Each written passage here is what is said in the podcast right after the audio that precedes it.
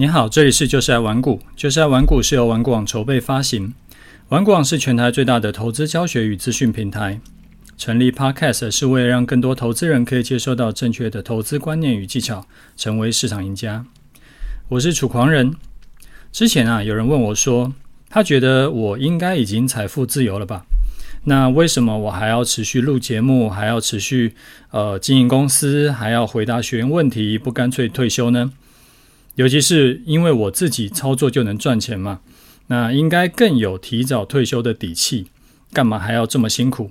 尤其是那个，甚至是还要长期做示范单。啊、这个问题啊，其实有不止一个人问过我哈。那我刚刚突然想到这件事情，然后就想说，好，那我们这一集来聊聊财富自由这件事情。什么叫财富自由啊？其实之前有在节目里面跟你或多或少就有聊过这个观念。我们之前啊是聊到四趴法则嘛，就是你可以先去算一下你一年大概会花多少钱，然后乘上百呃乘上二十五，就是你呃只要存到这个钱了以后，你大概就可以不用想太多的就去退休了。乘上二十五的意思呢，就是说你每年这个本金啊，你本金每年可以赚到四趴。就可以赚负担你的生活费，然后到你老死都花不完你的本金。举个例子好了，我随便假设哈，假设你一年要花呃一百万的生活费，那你只要存到两千五百万，你就可以退休了。因为两千五百万每年你赚四趴的话，就是一百万，刚好可以打平你的生活费嘛。那这个是最简单粗暴的去计算什么叫做财富自由的方法。那这个方法呢，就是说，呃，是以你从此就没有收入的情况去计算的。但是我们说过，我们做事情、想事情，尽可能都要去避免二元偏误嘛，不是一百就是零，这种想法是最不好的。也就是说，呃，财富自由。一定要用完全没有收入的角度切入吗？能不能有中间一点的选项？好比说，我先存到可能五年、十年不工作也饿不死的钱，然后我一边工作领薪水，然后我一边用最基本的投资去得到四趴的收益。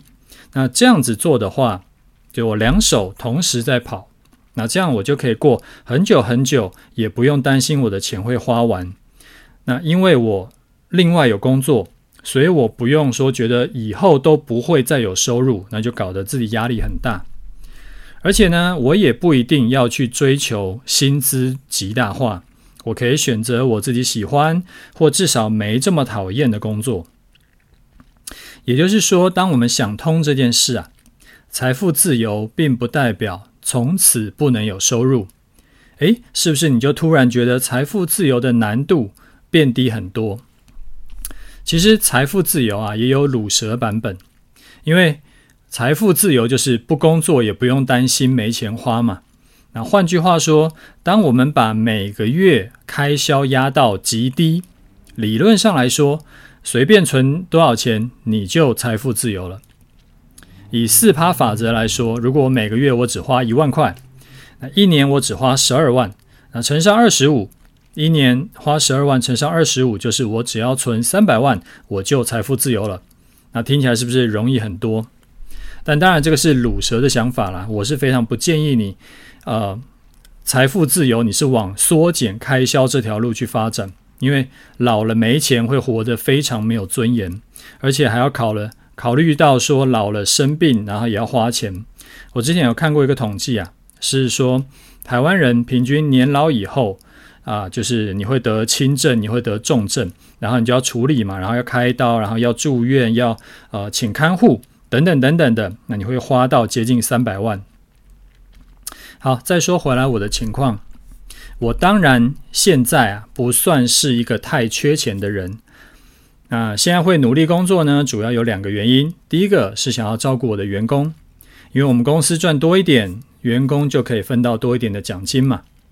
另一个呢，是我的工作，我觉得很有意义，我可以帮助到很多的投资人。很多学员都是原本赔钱，然后后来因为听了我的课，或者是参加了呃玩股网的社团，才知道什么叫做正确能够赚到钱的方法，然后反败为胜。听众的回馈也是这样子。其实我很早很早就已经想要把 Podcast 停掉了，大概这个这个念头啊，至少有在我脑中有绕过上百次。啊之所以我现在还坚持每周至少要更新一次，其实很大的原因是因为我听众给我的回馈，就是你现在就是你对我很重要了。那很多听众跟我说呢，他因为听了我节目，然后才慢慢知道什么叫做正确的投资观念。然后又听我说，除了赚钱，啊你要照顾你自己，你要照顾你的家人啊。有些人呢就开始去培养他的运动习惯，然后有些人他会开始知道说，他要花时间去陪他的老公、老婆，去陪他的孩子，然后他的人生呢就变得更完整、更幸福。所以我现在工作啊，除了赚钱以外，很多时候是为了其他的目的。那我比一般人运气要好。因为我的工作可以带给我很大的成就感，可以帮到很多人，这个也是我到目前都还没有退休的主要原因。我有想过，也许再过一阵子，就是我更老了一点，那我就会慢慢的把工作再减少一些，但是我也不会就此把公司关掉。也许我会改成一周工作一天，或者工作一个上午。那原因有几个，第一个是人不能太闲呐。就是还是要找一点事情做。当你觉得你已经不被需要，你就会觉得自己没有价值，然后你就会老很快，就准备可以去死了。第二个呢是，反正我工作已经不是为了要赚更多钱嘛，那我也没有什么压力，所以说我就可以去做一些更有趣的尝试，好比说开发一些新的商品啦，或者说去并购其他公司啦，等等等等的。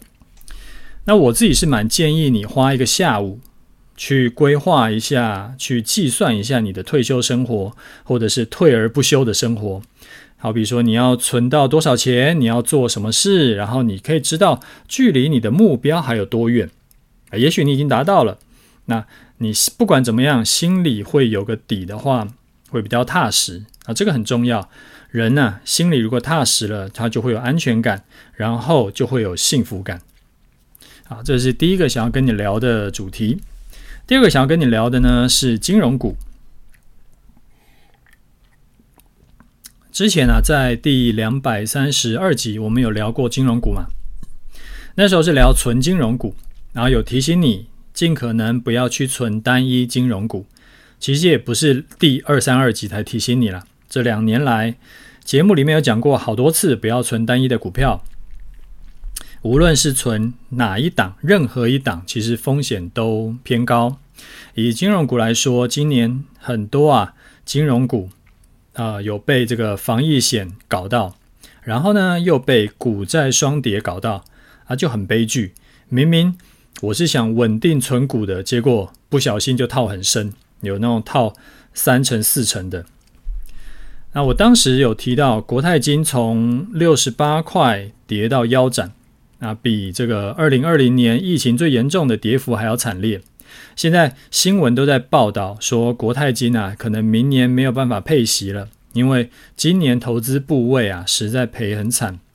股债双杀呢，搞到自己这个投资绩效真是满脸血。但是只看新闻报道啊，你很难知道说金融股为什么会不能配息。所以我想今天来跟你分享一下，为什么国泰金可能会没有办法配息。那如果你知道原因以后，你就可以这个举一反三嘛，你可以去看看其他金融股的情况啊，这个也可以降低你之后，如果你还是想要存金融股，那你可以降低你踩雷的风险。首先呢，我们要必须要先同步一下这个金融股配息的知识啊，这个会跟金融股配息多寡很有关联性，所以我们要先，我要先确认你知道这件事情，然后我们才谈得下去。那听完以后啊，你就可以去判断说，不同金融股的获利状况啊，就是每一档金融股其实都是适用的哈。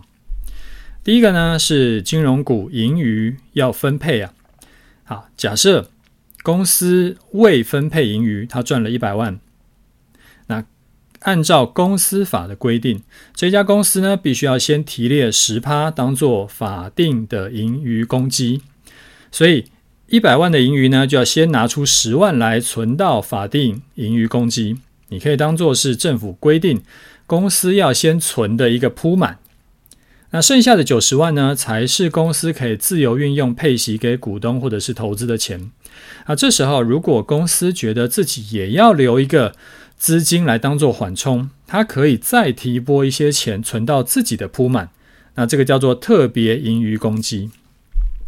所以每一家公司啊，都会有两个铺满，一个是政府规定要存的，一个是自己决定要存的铺满。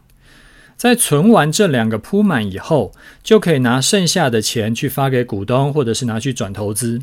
因为这些剩余的钱还没有决定要如何使用的话，那就是就通通这个统称啊，叫做未分配盈余。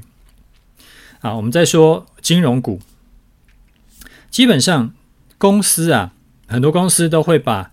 呃，未分配盈余呢，尽量的配发给股东，甚至钱不够呢，还会从资本公积里面拿出来补。这个就是为什么大家都爱存金融股的原因，因为配息配的比较大方。但是为什么国泰金很可能明年会不能配息呢？那就要提第二个条件了。根据金管会的规定啊，金融股的未分配盈余如果想要发给股东，他就要先确定投资部位有没有。未实现的亏损，如果说有这个未实现的亏损呢，你就要先拿未分配盈余去补一下，补那个缺口，剩余的资金才能够拿来配发给股东。这个就好比说，大概是什么情况啊？这就像说是你投资已经套牢满手了，然后你还没停损的部位呢，就是账上亏损已经有一百万了，所以你手上。你就算另外有了钱，你也不敢随便乱花。啊，金金管会啊，就像是金融股的老爸，而且是很严格的那种老爸。他规定说，你如果要花钱呢，你就要先准备一百万存在铺满，去补足你套牢部位的那个账上损失。多的钱呢，才能够拿去自己花用。那这样子的用意动机是说，可以减。减低你这个倒闭的风险，然后让投资人不会血本无归，所以是站在保护投资人的角度。好，那我们再把那个概念放回到金融股，这些未实现的账上亏损呢，就叫做其他权益，里面包含了一些这个还没有实这个实现亏损或者是获利的这个金融资产，什么汇差啦、避险工具啦，什么反正就是你的投资啦。那其他权益如果亏很大，就代表说金融股这这一档金融股它的投资部位亏很大，那它就需要去动用到前面提到的这个未分配盈余去补缺口。那如果不够补呢，那就要把前面两个铺满的钱也拿出来补。反正总而言之，金融股如果投资亏钱，那金管会就会。强制要求公司要把所有的钱都要拿出来补洞。好，我们整理一下哈。所以金融股啊，总共会有两个铺满，再加上一个未分配盈余。那两个铺满呢，其中一个是政府规定要存的，一个是自己要存的。要配息呢，要从未分配盈余去配息。如果有投资亏损的话，就要把。投资亏损的补掉以后才可以配息啊！如果如果亏太多不够补的话，就要从两个铺满里面拿钱来补。接下来呢，我们来看一下国泰金的情况哈。它在第三季呢，其他损益亏损大概是五千亿，五千零七十四亿。所以国泰金啊，它就要拿未实呃未分配盈余跟铺板铺满拿出来补。那第三季的未实现未未分配盈余呢，是两千五百多亿，显然还有大概一半要补，所以这时候我要再把两个铺满里面的钱拿出来补，两个铺满加起来是两千两百多亿，所以总共加起来呢，就是两个铺满加上未分配盈余，总共是四千八百亿，亏损五千亿，就是我需要另外再提列三百三百亿来补。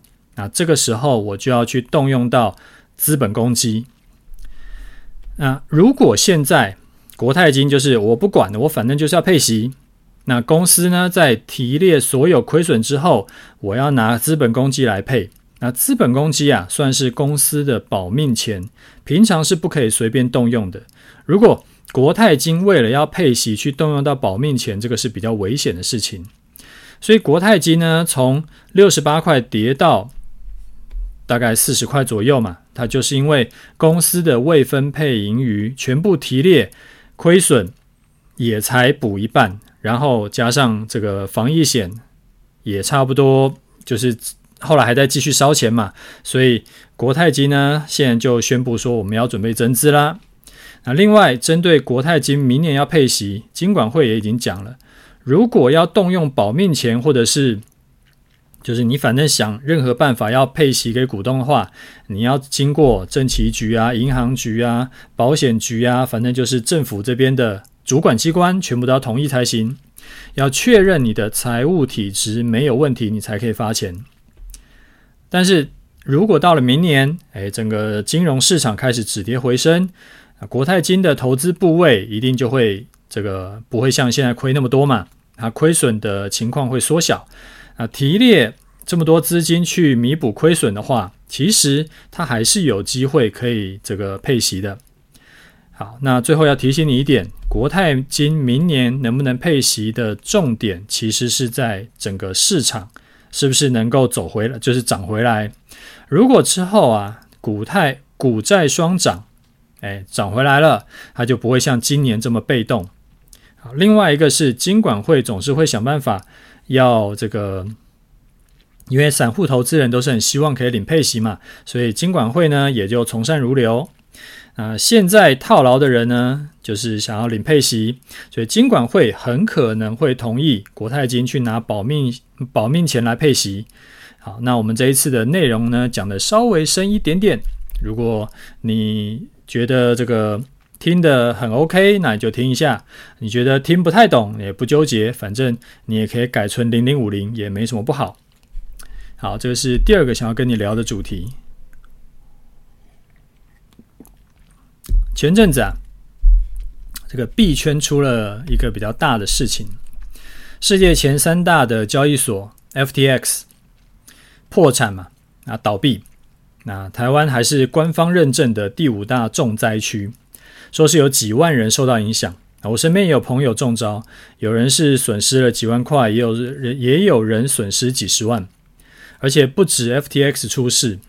之前很多 YouTube 网红在推荐说要办那个 Crypto.com 的签账卡，现在 Crypto.com 呢也不给说你转出币嘛，所以虽然还没有倒闭，但是诶感觉好像如果钱放里面的跟倒闭了也没什么不一样。之前啊我有说过我有放一些钱在虚拟货币，然后后来呢就有人来关心我说，楚大，请问这个。因为看到最近的消息嘛，然后就问我说：“我手上的虚拟币还好吗？有没有中那个 FTX？” 我跟大家报告一下哈，我的虚拟币呢是放在币安，所以算是幸运吧。当时会放在币安啊，纯粹是因为它是世界上最大的交易所嘛。那我投资呢，向来都是先讲求不伤身体，再讲求绩效，所以说我几乎都是去选最大的啦。啊，不是说选最大的就一定没事。但是它就是相对风险小，这个让我想到我之前跟老婆聊天呢、我就跟她说，太便宜的便当店的这个便当啊就不要买，然后老婆就跟我杠，她说贵的便当店也可能会出事啊，我说当然贵的也可能出事，但是这个而且便宜的也可能没事，但是我们要思考的是比例问题嘛。贵的餐厅，他们的品牌价值比较高，所以通常呢会比较不愿意把自己牌子搞砸，而且因为收的钱比较多，所以他们的可选择性比较多。他可以不一定要斤斤计较每一个食材的价钱，那也就可以比较容易买到相对安全的食材。所以虽然说食材贵一点，一样也可能出事嘛，但是安全的几率也会比买便宜食材要高一点。反过来讲，便宜的便当便当店呢，当然为了要压低售价，还要它能赚钱，所以进货价一定会压得更低，压低进货价，选到不安全食材的几率就会提升，所以最后你吃到的便当是不不健康的几率也就提升。那这种东西都是一环扣一环，所以贵一点的店呐，是不是一定安全？当然不一定，但是不安全的比例一定要比便宜的店要低。便宜的便当店是不是一定有问题？当然也不一定，但是有问题的比例一定比贵的店要高。所以决定事情呢，要看比例啊，不能把特例当通则。好，那我们回来讲虚拟币哈。币圈出了大事，当然一定会有这个信心崩盘的危机嘛。那就有朋友在问说，要不要改放在冷钱包啦？那我自己是懒得去研究说怎么把钱放在冷钱包啦，我就暂时还是先摆在币安。虽然说有些这些币的价值是有掉下来，但是因为我总共只放了我的我的可投资金额的一趴两趴，所以就算全部爆掉，我的损失也很有限。那如果之后啊又开始降息，然后这个钱又开始更不值钱了，那也许呢那个虚拟币有机会再冲一波，那到时候就整体资产可以再再再增加一些。这就是我之前讲过的杠铃策略的应用。那一边配置比较保守稳定的这个策略，一边是配置比较高杠杆高获利的策略。那这样的话，不但大幅降低交易风险呢，也会有机会那个用那个呃高杠杆高报酬的这个策略有机会大赚，所以就是一种亏损有限但是获利无限的做法。那我们再把呃这个话题啊从虚拟币再延伸出来，我们可以谈谈看说你以后。就不只是虚拟币啦，因为以后也许有别的新的投资商品，我们可以怎么去看待，然后怎么样去规划？像虚拟币这种新东西出现，我呢大概通常都会诶去花一点时间研究一下。当然，有些太虚无缥缈或太麻烦的东西，我就不会去弄了。那如果说是可以接触的，然后呃比较知道它大大概在干嘛的，我会花一点时间去研究。但是也不会研究太深入，我会投钱，但是也投不多。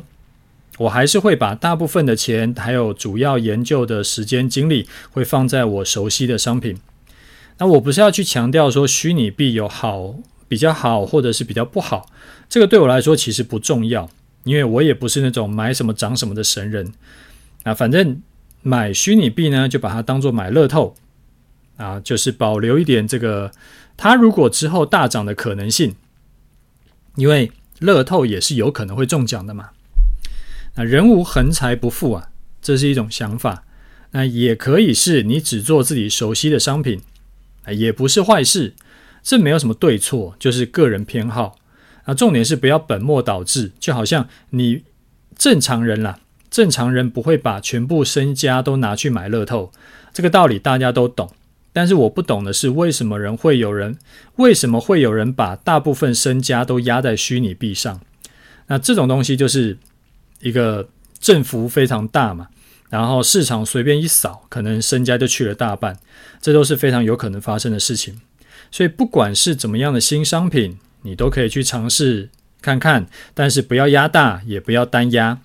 我自己的规划安排啊，就是不管发生什么极端的状况，它都不会让我的资产一夕之间全部爆掉。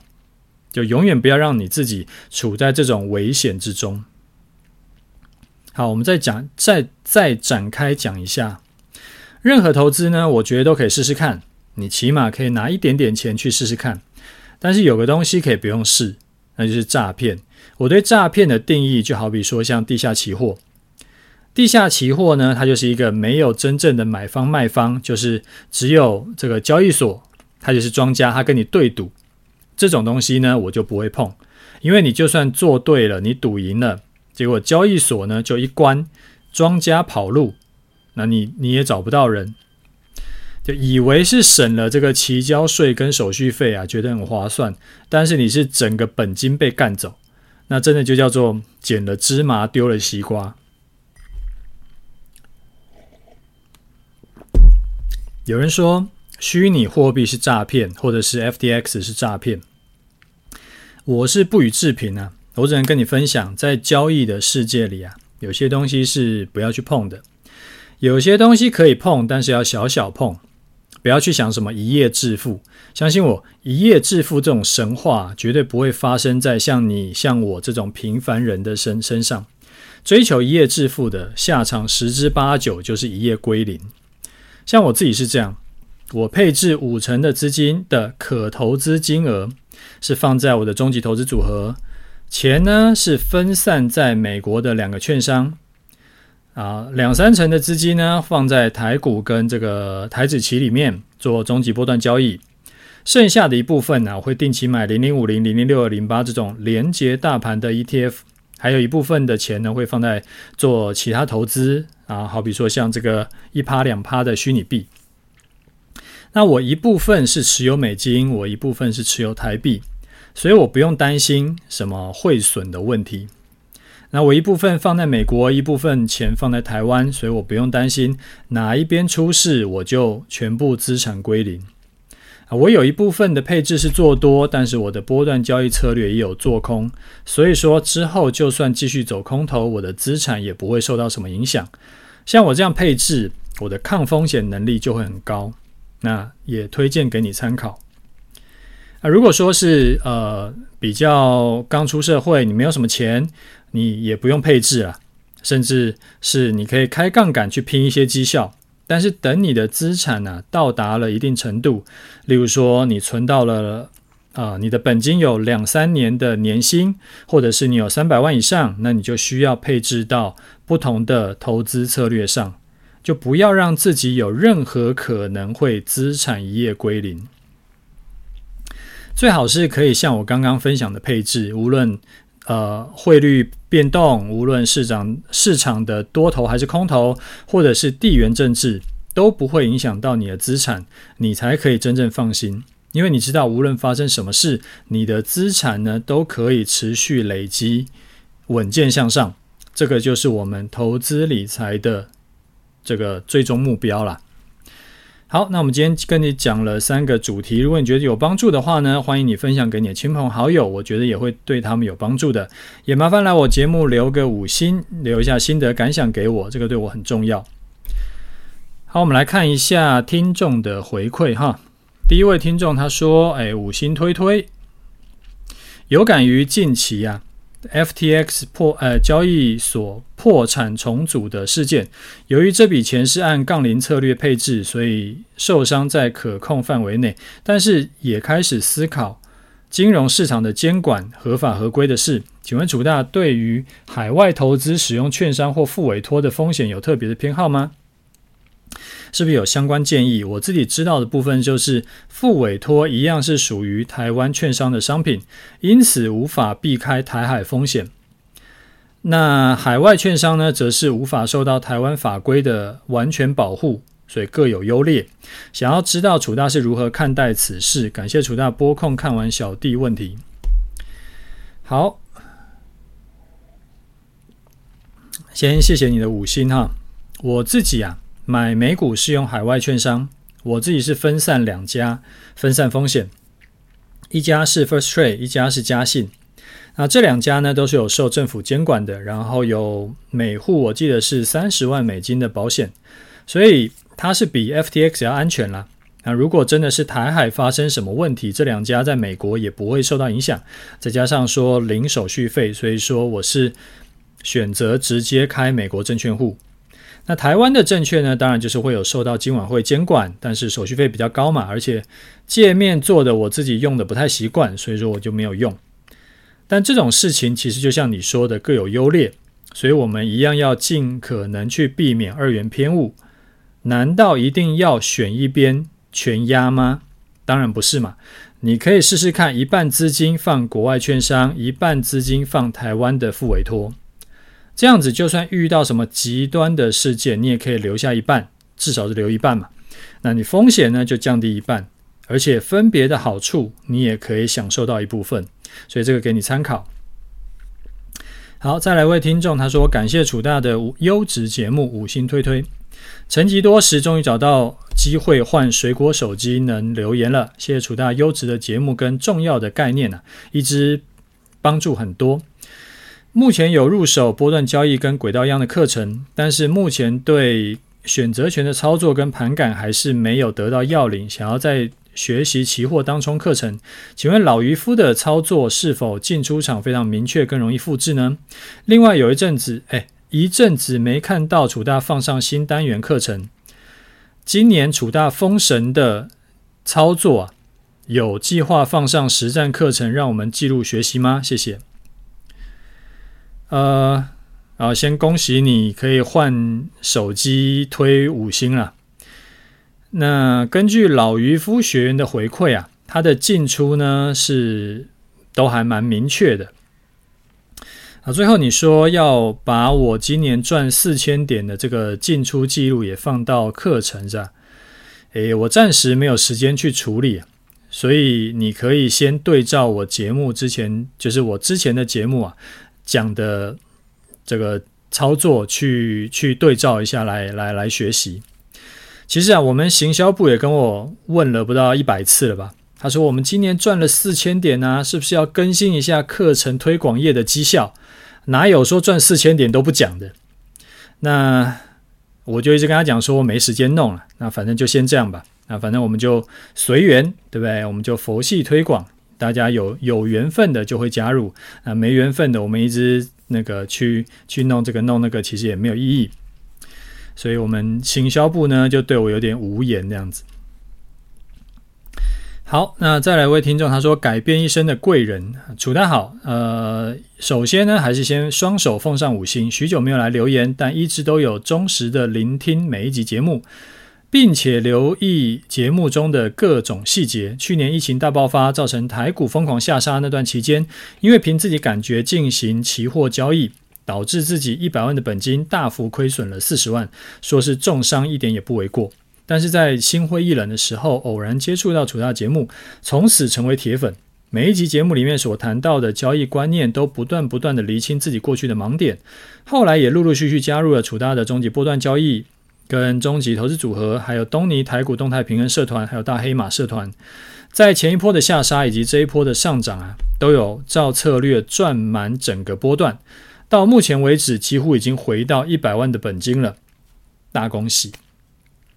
原本以为要花好几年才能把亏损的部分赚回来，毕竟要用原哎，毕竟是要用剩下的六十万再去赚回四十万，那这个投报率是高达百分之六十六点六，那才能够赚回原本的水平嘛。没想到按照楚大的课程跟观念呢，在今年就达标了。真的觉得整个人生最大的两个贵人，除了老婆就是楚大了。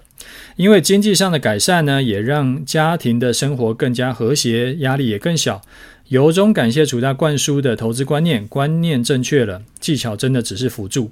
再次谢谢，也祝福楚大以及所有的听众阖家平安，这个投资顺利。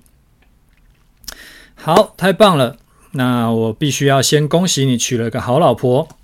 Happy wife, happy life 这句话是真理，我们每天要复诵十遍。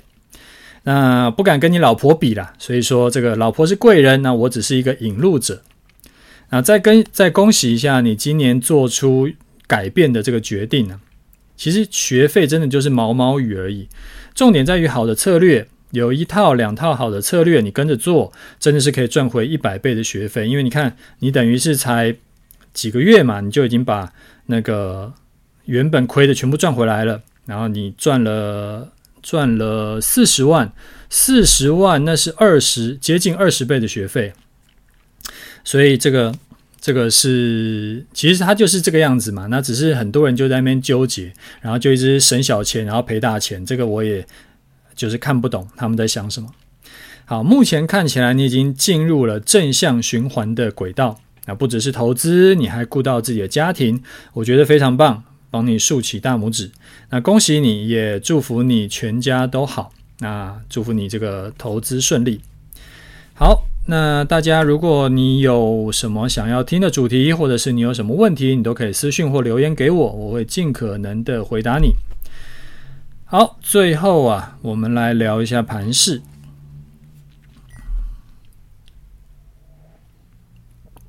台股啊，在上个礼拜往上冲了以后，哎，结果今天又跌回这个整理区间。有人说呢，是因为执政党大输，所以说秋后算账，国安基金退场，大家一起死。我自己是比较不喜欢这种阴谋论啦，因为这个对操作没有帮助，而且会搞得自己很阴暗，被害妄想症，我觉得没有必要。这种属于无法证明的事情，你就不用多想，而且你想了也不能怎样。那你还不如去喝杯咖啡，你去做做运动，陪陪家人，都比你去想这种事情要更有建设性。至于会不会说上周其实是个假突破，然后假突破之后呢，就来个真下跌？这种事情也不用猜，反正你的主力呢，就还是照策略去做，该干嘛干嘛。那如果你没有策略的，你自己要想办法去生个策略来。你不能说凭感觉继续在做，你凭感觉做的，我没有看过有好下场的。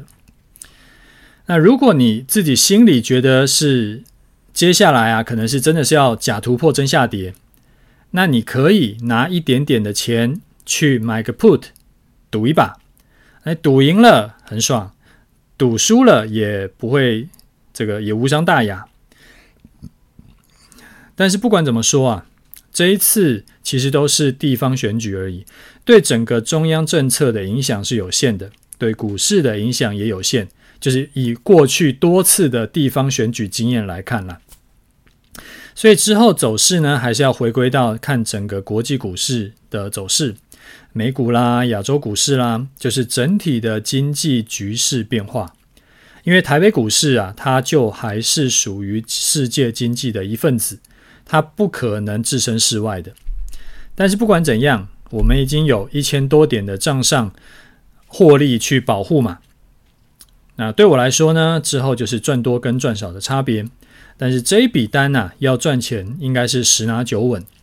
这一笔单。当初会进场呢，是因为从十月十二号到十一月四号，盘势一直都在一二六五零到一三一零零之间整理。那既然整理区间高点突破一三一零零的话呢，那我们就顺势进场做多做顺势单。然后十一月七号满足了啊、收盘突破一三一零零这个条件，隔天中午十二点也没有跌回去，所以我们就多单进场。进场点就在大盘大约一三三六二的位置，这笔多单呢，进场以后我们就一路报到现在，十一月七号报到今天十一月二十八号，已经报了三个礼拜啦。那目前依然是继续抱着没有动。简单统计一下，到今天收盘一四五五六为止，账面上获利是一千一百九十四点。那出场策略我们就看月线。啊，今天的月线已经来到接近一万四千点之后啊，某一天收盘跌破月线，隔天中午站不回去的话，我们就把这笔多单出掉。之前两集都有提到，如果你之前没有跟我们一样买在低点，那你后来要追高的话行不行？我有提醒你，追高不是一定不行，但是你的风险就是比我们高，而且高很多。因为我们有账上获利一千点在保护着，你没有，所以它如果跌个五百点，对我们来说就只是少赚五百点，但你可能就是亏五百点，这个东西会差很多很多，你自己要小心。